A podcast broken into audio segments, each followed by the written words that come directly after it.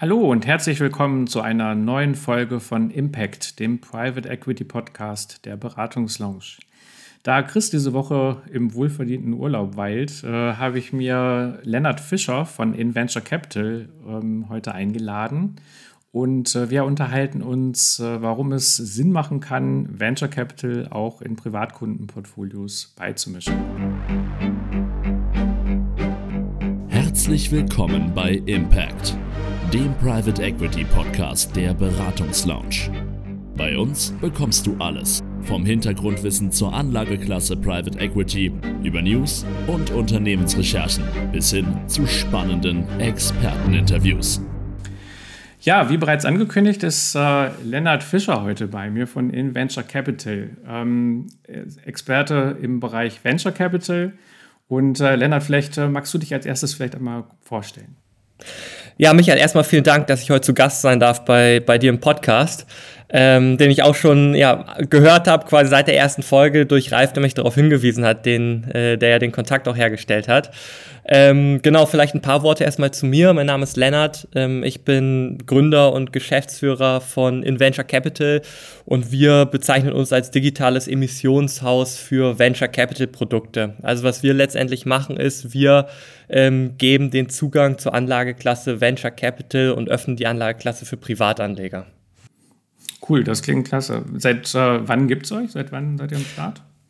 Ähm, wir haben Inventure gegründet 2021, also sind jetzt äh, knapp über zwei Jahre alt, ähm, haben aber auch schon ja eine Zeit lang davor an der Idee rumgefeilt und uns mit dem Markt beschäftigt.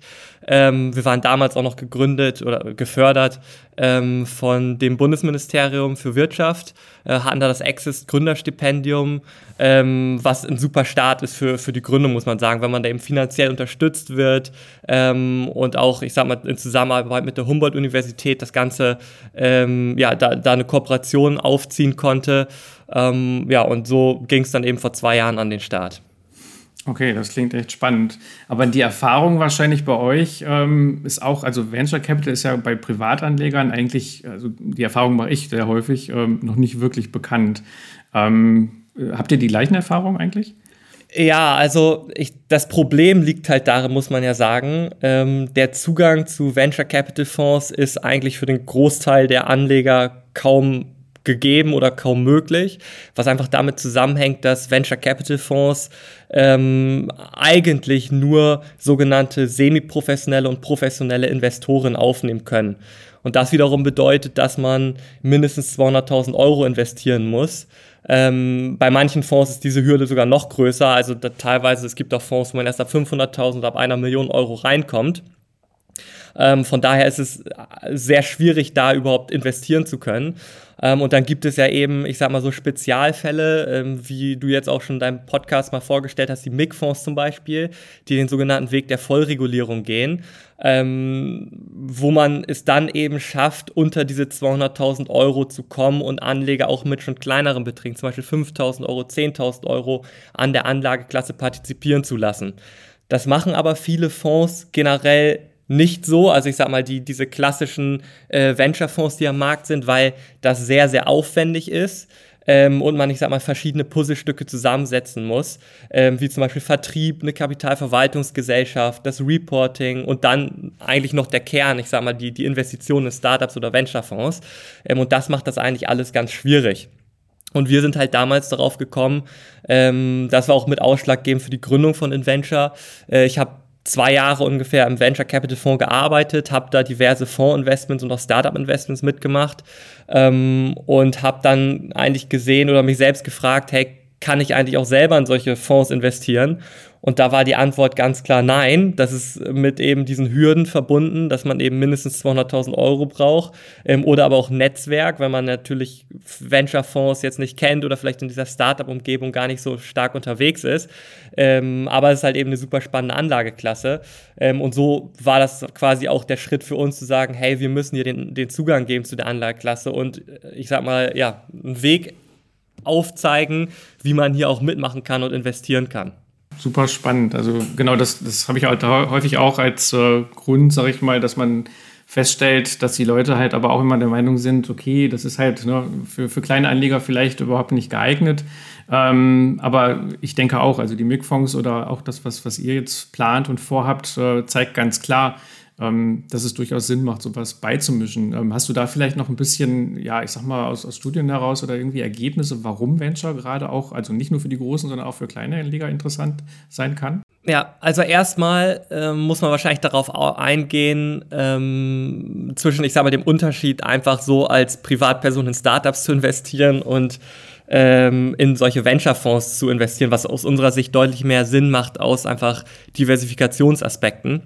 Wenn man sich mal äh, Business Angel, also Business Angels sind die Leute, die sich eben privat an Startups beteiligen, wenn man sich da das durchschnittliche Portfolio anschaut, dann sieht man, okay, ein Angel oder ein Investor hat so um die sieben bis acht Startups im Durchschnitt im Portfolio. Und das ist aus unserer Sicht ein riesiges Klumpenrisiko, weil 90 Prozent der Startups einfach pleite gehen oder, oder es eben nicht schaffen, sehr profitabel zu werden oder Exit-Erlöse zu generieren.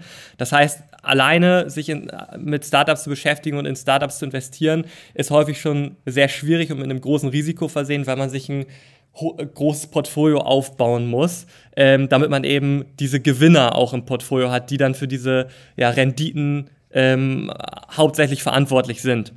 Und das ist genau das Spannende an den Venture Capital Fonds, weil man eben mit einem Investment den Zugang bekommt zu einem Fonds, der wiederum das Geld ähm, investiert in einen Korb von verschiedenen Startups, sodass man mit einer Investition direkt schon eine Diversifikation drin hat. Also ich weiß jetzt nicht, in wie viele Fonds, äh, wie viele Startups MIG äh, investiert ähm, mit einem Fonds. Das weißt du wahrscheinlich besser, ob es jetzt 20, 30 sind pro Fonds, äh, was aber schon mal eine gute, eine, eine gute Kennzahl eigentlich ist. Ähm, und, und das also 12, ist eben 12 bis 16 sind es im Schnitt im Grunde. 12 bis 16. Ja, mhm. ist auch, auch, schon mal, auch schon mal gut. Ähm, und dann haben sie ja weitere Generationen, setzen ja immer wieder weitere Fonds auf, sodass, wenn man da auch weiter investiert, man noch eine breitere Streuung bekommt, äh, was halt super gut ist, ich sage mal, aus dieser Diversifikationsaspekten. Und äh, das Spannende da ist eigentlich, wenn man sich mal so ein klassisches Portfolio anschaut, was ich sag mal aus Aktien und Anleihen besteht, dann gibt es ja so eine Effizienzkurve. Ähm, wenn man jetzt eine verschiedene Konstellation davon hat, zum Beispiel 60% Aktien, 40% Anleihen, dann landet man bei einem bestimmten Risiko-Rendite-Verhältnis. Und das Spannende ist eben durch die Beimischung von alternativen Anlageklassen wie Private Equity oder Venture Capital, schafft man es eben, äh, diesen, diesen Punkt weiter nach oben zu bewegen, sodass man eigentlich bei gleichem Risiko äh, ein besseres, ähm, ja, eine bessere Renditeerwartung hat, äh, sodass das Gesamtportfolio einfach ein besseres Risiko-Rendite-Profil hat, was natürlich super spannend ist für den Anleger, um das Portfolio opti zu optimieren. Ein anderer ja. Punkt, äh, der auch wichtig ist, das merken wir bei unseren Kunden immer, ist einfach, dass es Investments sind mit Wirkung. Also wenn ich mir jetzt an der Börse irgendwie eine Aktie kaufe von Adidas, dann ja, dann, dann habe ich die in meinem Portfolio und ich weiß eigentlich so gar nicht, was damit passiert oder was passiert mit dem Geld und so weiter. Das ist einfach eine Finanzanlage, so würde ich es mal beschreiben. Und hier sind wir ja im Bereich, wo junge, innovative Unternehmen gefördert werden. Also man, man hat, ich sag mal, einen besseren Zugang, man kriegt mehr mit, was passiert da eigentlich, wofür wird das Geld verwendet. Ähm, und das ist was, was viele Leute spannend finden, auch weil es dann äh, einfach zu, äh, zu, sagen, hey, ich bin bei diesem Startup dabei, ich, ich fördere Innovation. Ähm, und das ist was, was wir merken, dass ein großer Treiber auch für, für unsere Anleger ist. Ja, super. Es ist übrigens auch der Grund, warum unser Podcast Impact heißt. ähm, weil wir genau über diese äh, Themen halt sprechen, wo man wirklich dann noch Sachen bewirken kann. Also ist ja auch nicht nur im Venture-Bereich so. Ähm, vielleicht noch ganz kurz die ähm, Einschätzung. Also viele Zuhörer kennen vielleicht auch äh, die Hülle der Löwen, ähm, mhm. wo ja wirklich, ich sag mal, das sind ja in der Regel Startups, die wirklich, äh, ich sag mal, noch in der Garage sitzen. Ähm, wie siehst du das? Es gibt ja auch im, im Venture-Bereich durchaus unterschiedliche Phasen, in denen Unternehmen schon stecken, die dann weiterfinanziert ja. werden. Ne? Ja. Genau, also es gibt da unterschiedliche Phasen, wie du schon richtig gesagt hast. Ähm, Höhle der Löwen Äh, das kennen dann wahrscheinlich die, die meisten. Das sind so, ich sag mal, klassische Early-Stage-Investments. Also teilweise, wenn die ersten Umsätze da sind, das Produkt ist gerade ready und man möchte an den Markt gehen oder hat schon die erste Traction am Markt.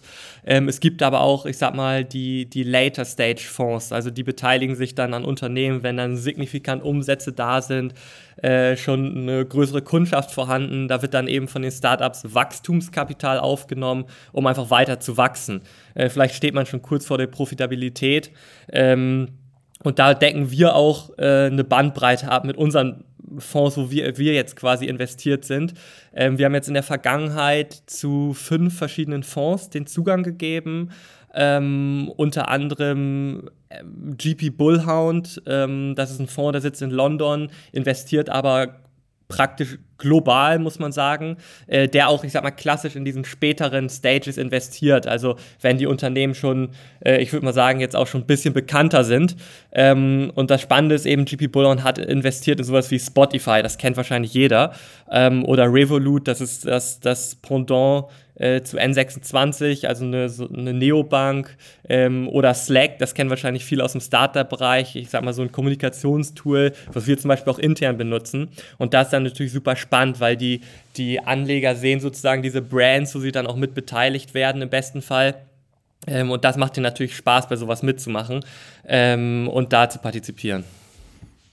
Nee, super, das geht mir auch immer so. Also ich gucke auch immer, was ist denn oder in welchen Firmen die Fonds dann beteiligt sind. Und wenn man die Produkte dann selbst noch irgendwo äh, kaufen kann oder nutzen kann, ist das natürlich äh, ja, eine tolle Sache. Und äh, wie du schon sagst, Slack ist natürlich äh, für die ITler vor allem ähm, ja, ein Tool, was auch immer gerne genutzt wird. Ne? Ja. Klar, und Spotify ähm, also die meisten Zuhörer bei uns kommen auch über Spotify und äh, das ist echt eine, eine coole Geschichte. Genau, und das Spannende daran ist halt, dass wir in den letzten Jahren so eine Verschiebung gesehen haben von den ich sag mal, ja, Public Markets, also den öffentlichen Märkten, hin zu den privaten Kapitalmärkten. Das heißt, um mal ein Beispiel zu geben, 1995 Unternehmen, die an die Börse gegangen sind, äh, sowas wie Cisco oder ähm, auch Amazon, die, die waren nach der Gründung vier Jahre quasi privat und sind dann an die Börse gegangen und haben sich über die Börse das Geld gesichert. Mhm. Ähm, 20 Jahre später ähm, hat sich diese Periode von, ich sag mal, Gründung bis Börsengang von vier Jahren auf 14 Jahre verlängert. Und ich sag mal, ein großer Teil der Wertschöpfung hat dann in den privaten Märkten stattgefunden. Und so ist genau heute auch noch und dass quasi wenig dann an den Börsen passiert. Das heißt, wenn so ein Unternehmen dann an die Börse geht, äh, wie zum Beispiel eine Airbnb oder, oder, oder ein Twitter, äh, die jetzt aber schon wieder privat sind, dann kann ich da, dann erhalte ich eigentlich als Privatanleger erst den Zugang zu den, zu den Unternehmen. Aber dann, ich sag mal, sind die schon vom Wert her ist, ist, findet kaum noch eine Value Creation statt oder eine, eine geringere als an den privaten Märkten, sodass ich nicht mehr so die hohen Chancen auf große Renditeerwartungen habe. Ähm, das kann man auch ganz leicht sehen, wenn man sich da einfach mal die Charts anschaut. Ähm, und das ist eben das Spannende an Venture Capital Fonds, dass man eben, bevor die Unternehmen an der Börse sind, da den Zugang bekommt, wenn eben noch ein Großteil der Value Creation äh, in den nächsten Jahren vor einem liegt. Und so kommt dann auch, ich sag mal, die spannende Renditeerwartung zu, zustande bei den Venture Fonds, weil man dann natürlich äh, schon mit Renditen rechnet, die äh, über dem, den Renditen von einem klassischen MSCI World oder, oder anderen ETF liegen. Also super, das, das macht absolut Sinn. Das ist auch das, was wir immer propagieren. Und ähm, auch in den Big-Fonds haben wir jetzt zwei Unternehmen, beispielsweise mit der Amsilk oder äh, mit Navis, die sicherlich, ich sag mal, in den nächsten Jahren Börsengang planen. Aber wie du schon sagst, also das, das stelle ich auch mal wieder fest, dass äh, da viel Wertschöpfung vorher schon stattgefunden hat. Und mhm. ähm, genau das ist der Grund, ähm, weshalb es absolut Sinn macht, in Venture auch äh, beimischen zu investieren. Ähm, Ihr habt jetzt auch spannende Dinge in diesem Jahr noch vor. Ähm, vielleicht kannst du da kurz noch mal drauf eingehen, was die Planungen bei euch sind, weil ähm, ihr plant, glaube ich, einen Dachfonds, ne? richtig? Äh, genau, richtig. Also wir haben bisher ähm, die Vehikel, die wir aufgesetzt haben, ähm, über sogenannte tokenisierte Anleihen ähm, aufgesetzt. Das bedeutet, Anleger konnten über unsere Plattform diese Finanzprodukte erwerben. Ähm, und das ist, ich sage mal, ein Fremdkapitalprodukt, äh, was relativ ähm, zügig aufgesetzt werden kann, ohne sehr viel Aufwand. Ähm, und jetzt gehen wir den nächsten Schritt und ähm, sind gerade dabei, einen eigenen Dachfonds zu initiieren. Also wirklich einen klassischen Publikumsfonds, wie man es ja von, von auch zum Beispiel MIG kennt, mhm. äh, die da ein ähnliches Konstrukt haben. Ähm, und hier wollen wir wirklich einen europäischen Dachfonds für Privatanleger bauen und zwar den ersten seiner Art, weil es gibt ähm, kaum ein vergleichbares Produkt am Markt. Äh, bei bestimmten Dachfonds, die es am Markt gibt, da kann man erst ab 200.000 Euro rein oder, oder eben man benötigt noch mehr Geld. Äh, bei MIG-Fonds zum Beispiel, die sind ja eher fokussiert auf Startup-Investments. Also MIG ist ja ein eigener Fondsmanager und investiert in Startups. Und was es aber noch mhm. nicht gibt, ist jemand, der ähm, ja, ich sag mal, den Zugang gibt zu verschiedenen Fondsmanagern. Also das, das kann dann eine GP Bullhound sein ähm, oder eine STS Ventures oder ein Planet A Ventures, also wirklich den Zugang zu verschiedenen äh, Venture Capital Fonds und die werden wir alle zusammenpacken in dieses Dachfondskonstrukt. Und so hat dann der Anleger die Chance, mit einem Investment an einer Vielzahl von Startups, das können, wenn es dann 5, 6, 7, 8 Zielfonds sind in diesem Dachfonds, können das 100 Startups sein, also ein riesiger Korb, ähm, an dem man dann partizipiert und wirklich eine richtig große Streuung da drin hat, sodass man auch die Risik das Risiko minimiert und gleichzeitig die Chance hat, auch sehr viele Outlier, sehr viele Startups äh, zu treffen, die dann richtig groß werden können. Ähm, und sowas gibt es bisher noch nicht am Markt super. Das klingt also für uns auch definitiv interessant, ähm, weil es halt im Grunde genommen so der, der Mittelweg zwischen RWB, die Dachfonds allerdings dann, äh, ich sag mal, in einem, in einem anderen Format, da sind halt in der Regel keine Venture-Fonds mit dabei ähm, und der MIG als Einzel-Venture-Fonds ähm, klingt auf jeden Fall sehr, sehr spannend. Ähm, das sollten wir uns definitiv im, im Herbst, wenn ihr starten wollt, dann noch einmal, noch mal anschauen. Ja. Ähm, vielleicht noch abschließend, ähm, aus meiner Sicht das Thema Nachhaltigkeit. Mhm. Du hattest das vorhin schon mal angesprochen. Man, man, schafft halt in der Regel mit, mit vielen Unternehmen wirklich einen Impact, weil ja wirklich auch neue Ideen gefördert werden. Hast du da vielleicht irgendwie ein paar Beispiele oder? Ähm De definitiv. Ja, also ähm, mittlerweile fast, also jeder Fonds, de, jeden Fonds, den wir uns anschauen, ähm, da sprechen wir auch über ESG-Themen. Ähm, oder man sieht es dann auch schon im Deck, also in den Dokumenten, die die Fonds anfertigen, ähm, dass da gewisse Kriterien berücksichtigt werden. Also das ist auch ein Thema, was immer größer wird ähm, im Venture-Bereich. Ähm, da muss man aber nochmal schauen, es gibt dann wirklich auch Fonds, die sich sehr, sehr stark daran orientieren. Ein gutes Beispiel dafür ist Planet A Ventures oder Climentum Capital, äh, bei denen wir auch bei beiden Fonds sind wir investiert. Ähm, da gibt es mittlerweile ähm, eine, eine Offenlegungsverordnung. Ich weiß nicht, ob du schon mal davon gehört hast, die sogenannten SFDR-Kriterien. Ähm, ähm äh, mhm. Das ist quasi eine, eine Verordnung, die es ermöglicht, ESG-Kriterien verschiedener Finanzprodukte zu vertreiben. Ähm, da, die werden dann eingeordnet in sowas wie Artikel 9, das ist dann der Goldstandard, Artikel 8, Artikel 6 ähm, um Beispiel zu geben, der Klimawestfonds von der Commerz Real, äh, der ist zum Beispiel ist so ein klassischer Artikel 9 Fonds und Planet A Ventures, bei denen wir auch investiert sind, das war zum Beispiel der erste Artikel 9 Fonds in Europa, der genehmigt wurde. Und das heißt quasi, dass die Produkte einen sehr, sehr starken ESG-Integrationsansatz aufweisen und ein klares, nachhaltiges Anlageziel verfolgen.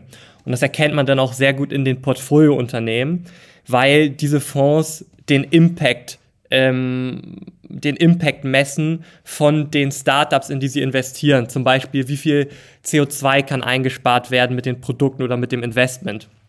Ähm, Planet A Ventures ist zum Beispiel bei 1.5 investiert.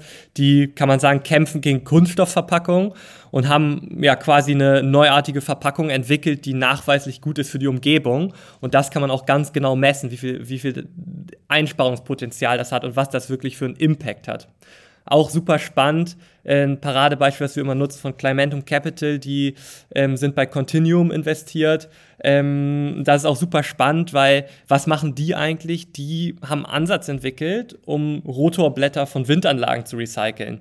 Habe ich vorher auch nie dran gedacht, aber kaum einer stellt sich irgendwie die Frage, was passiert eigentlich mit den ganzen Windkraftanlagen oder den Rotorblättern, ähm, mhm. wenn die irgendwie nicht mehr funktionieren, weil so eine klassische, klassische Lebensdauer von so einem Rotorblatt liegt bei 20 Jahren ähm, und das ist Fiberglas und das wird teilweise werden die einfach ver vergraben, wenn sie nicht mehr funktionieren. So, Krass. und das heißt, die, ja, die haben einen Ansatz entwickelt, um quasi das Material zu recyceln und das kann dann wiederverwendet werden, zum Beispiel im Bau oder auch für, für Bewände, Lärmschutz an Autobahnen ähm, was natürlich super spannend ist. Und das sehen wir auch, ist, ist für viele Anleger relevant. Also die schauen sich sowas an und sagen, hey, ich will ein Investment machen mit Impact. Und da sind diese Fonds genau richtig. Super. Ja, das stelle ich auch immer wieder fest. Also, dass gerade auch äh, bei den jüngeren Leuten das definitiv immer wichtiger wird, dass man drauf schaut, wo investiere ich denn mein Geld? Also, war für uns auch mit der Grund, äh, für die offenen Fonds die, die Seite Grüne Kohle ins Leben zu rufen, weil mhm. mich eine Kundin tatsächlich mal gefragt hatte vor einiger Zeit, immer hier im Ruhrgebiet so, wie, wie kann ich denn meine Kohle grün anlegen? Mhm. Ähm, deswegen hat mir da die Seite gemacht. Nee, aber das ist äh, definitiv, stelle ich auch fest, also echt spannend. Und ähm, ich sehe schon, also wenn wir euch später mit aufnehmen sollten ins, ins Portfolio, dann äh, haben wir auch bei euch eine Menge, dann müssen wir den Podcast verlängern, äh, eine Menge, Menge spannende Geschichten, die wir da erzählen können. Ja. Gibt es aus deiner Sicht noch irgendwie was, was wir vergessen haben? Ähm, nee, eigentlich nicht. Also ich freue mich dann auf den nächsten Podcast. Ähm, dann sind wir bestimmt auch weiter mit dem Fonds. Ähm, wir planen damit jetzt im Laufe des Jahres live zu gehen, sind da gerade in der Erstellung der Unterlagen und ähm, ja, freuen uns dann damit an den Markt zu gehen. Super, dann sollten wir auf jeden Fall nochmal ein Folgegespräch äh, einplanen. Gerne. Super. Lennart, erstmal ganz lieben Dank, dass du dir heute Zeit genommen hast. Und ähm, dann wünsche ich erstmal viel Erfolg für die Sachen, äh, Zusammenstellen der Unterlagen und äh, das Launchen von dem, von dem äh, Fonds. Ja, vielen Dank, Michael. Gut, bis dann. Ciao. Ciao.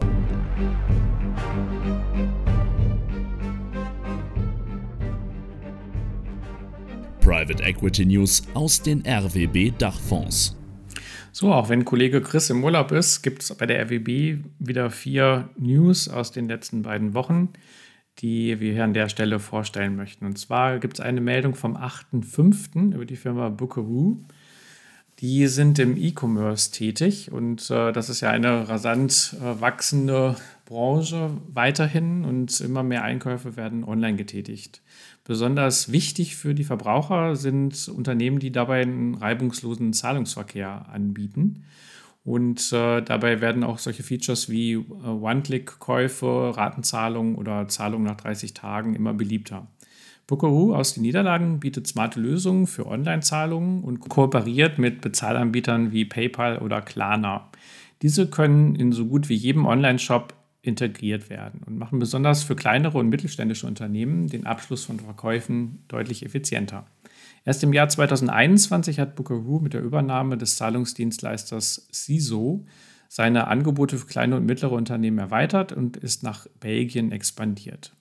Seit 2019 wächst der Umsatz von Bookeroo pro Jahr über 30 Prozent. Der Private Equity Fonds Keenside Capital ist bereits seit 2022 an Bookeroo beteiligt und wird seine 20-jährige Erfolgsbilanz als paneuropäischer Investor unter anderem mit Fokus auf Technologie nutzen, um Bookeroo bei der Stärkung seiner Produktroadmap zu unterstützen, das Angebot zu erweitern und die Expansion weiter voranzubringen. Viele RWB-Anlegerinnen und Anleger profitieren jetzt von der Investition in Bökohu durch den Private Equity Manager Keenside Capital. Und zwar sind die RWB-Fonds international 4, 5, 6, 7 und 8 sowie der RWB Cost Average und die RWB Direct Return Fonds 1, 2, 3 und 4 mittelbar an Bökohu beteiligt. Bei der nächsten RWB News, die ebenfalls vom 8.5. stammt, geht es um einen Exit. Die Plani Grupo aus Mexiko weiß, wie man Shoppingcenter plant, baut und betreibt. Denn mit über 47 Jahren Erfahrung in der Branche ist das Unternehmen einer der Experten für die beliebten Malls. Allein im Jahr 2021 kann sich Plani Grupo über mehr als 99 Millionen Besucher freuen, die in den insgesamt 36 mexikanischen Zentren einkauften. Das Erfolgsrezept der Planigrupo ist dabei auch das 360-Grad-Konzept, denn alle Investoren werden von der Planung über den Bau bis hin zur Vermarktung begleitet. Übrigens, wer bereits in Mexiko Urlaub gemacht hat, äh, war vielleicht schon mal unwissentlich in einer der Malls von Planigrupo shoppen. Das Grand Plaza in Cancun und einem der beliebtesten Touristenorte der Halbinsel Yucatan wurde ebenfalls von der Gruppe geplant und gebaut.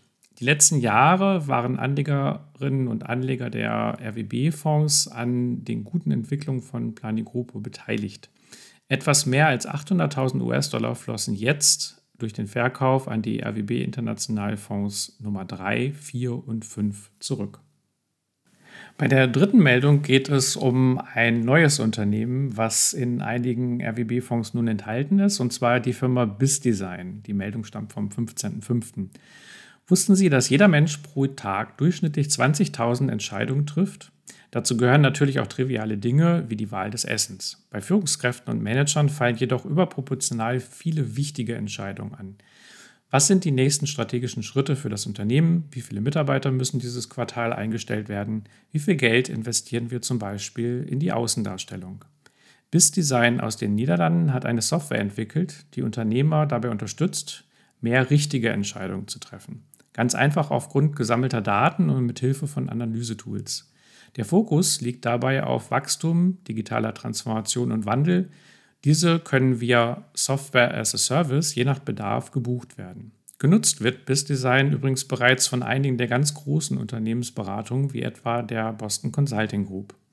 In Zukunft profitieren auch RWB-Anlegerinnen und Anleger von der Investition in BizDesign. Über den Private Equity Manager Main Capital Partners sind die Fonds RWB International 4, 5, 6, 7 und 8 sowie der RWB Coast Average und die RWB Direct Return Fonds Nummer 2, 3 und 4 mittelbar an BIS-Design beteiligt. Die vierte RWB-News stammt vom 16. Mai und äh, es geht um die Firma Brisometer. Ein Segen für alle Heuschnupfengeplagten. Brisometer liefert Echtzeitdaten der Luftqualität und kann so Verschmutzungen wie Pollen, Abgase oder Ruß in Innen- und Außenbereichen angeben und vorhersagen. Der Dienst ist dabei so zuverlässig, dass er von vielen großen Marken wie Bosch, L'Oreal und Yahoo genutzt wird. Der E-Bike-Anbieter Cowboy integriert das Brisometer sogar in sein eigenes Navigationssystem, um den Radfahrern immer den Weg anzuzeigen, der gerade am wenigsten Luftverschmutzung aufweist. Auch interessant, L'Oreal verwendet die Daten von Brisometer, um Hautpflegeprodukte zu personalisieren. Ist die Luftverschmutzung hoch, wird also zum Beispiel ein Produkt mit höherem Hautschutz empfohlen als bei sauberer Luft. Übrigens, auch Google hat das Potenzial von Brisometer erkannt, denn der Datenanbieter gehört nun zur Unternehmensgruppe. Jahre waren Anlegerinnen und Anleger über den Private Equity Zielfonds Fortissimo Capital an der guten Entwicklung von Brisometer beteiligt. Bei dem vergleichsweise kleinen, aber sehr erfolgreichen Exit sind die mittelbar beteiligten RWB International 4, 6 und 7 sowie der RWB Coast Average und die RWB Direct Return Fonds 1 und 2 knapp 300.000 US-Dollar zurückgeflossen. Abschließend zu den RWB-News können wir schon darauf hinweisen, dass es wahrscheinlich in der nächsten Folge eine interessante Info für alle RWB International 3 Anleger geben wird. Und zwar plant die RWB jetzt in dieser Woche bekannt zu geben, wie hoch die Ausschüttung Mitte, Ende September dieses Jahres äh, sein wird. Ähm, das ist dann die dritte Ausschüttung. Und auch wir sind schon gespannt, wie viel Geld dann zurückgezahlt wird.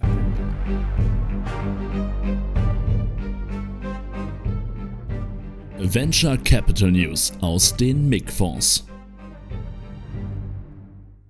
Ja, und auch bei den MIG-Fonds gibt es natürlich wieder einige Neuigkeiten auf der News-Seite der MIG. Äh, finden kann man die unter mig- also mig-fonds.de.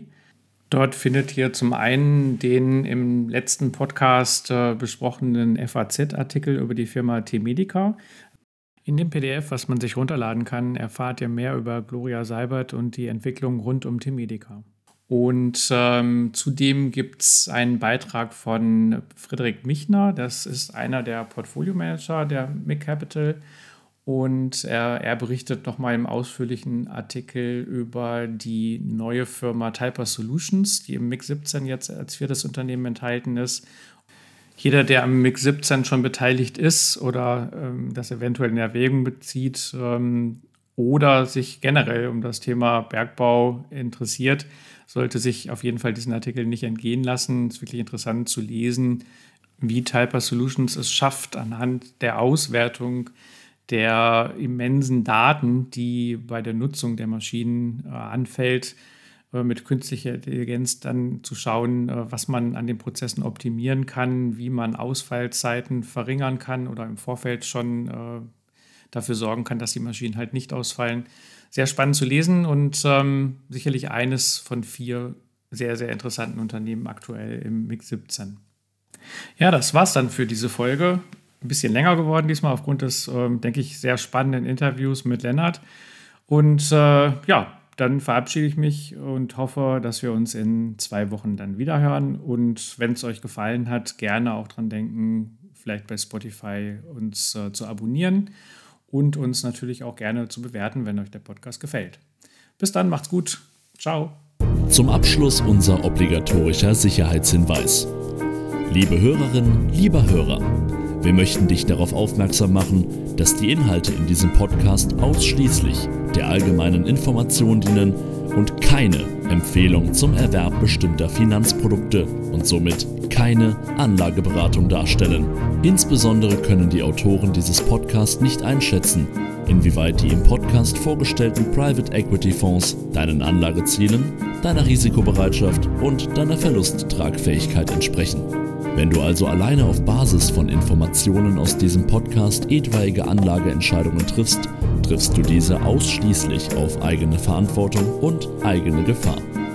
Und das wiederum bedeutet, dass weder die Autoren dieses Podcasts noch die Beratungslounge für Verluste haften, die du dadurch erleidest, dass du Anlageentscheidungen aufgrund von Informationen, Interviews oder Kommentaren in diesem Podcast getroffen hast.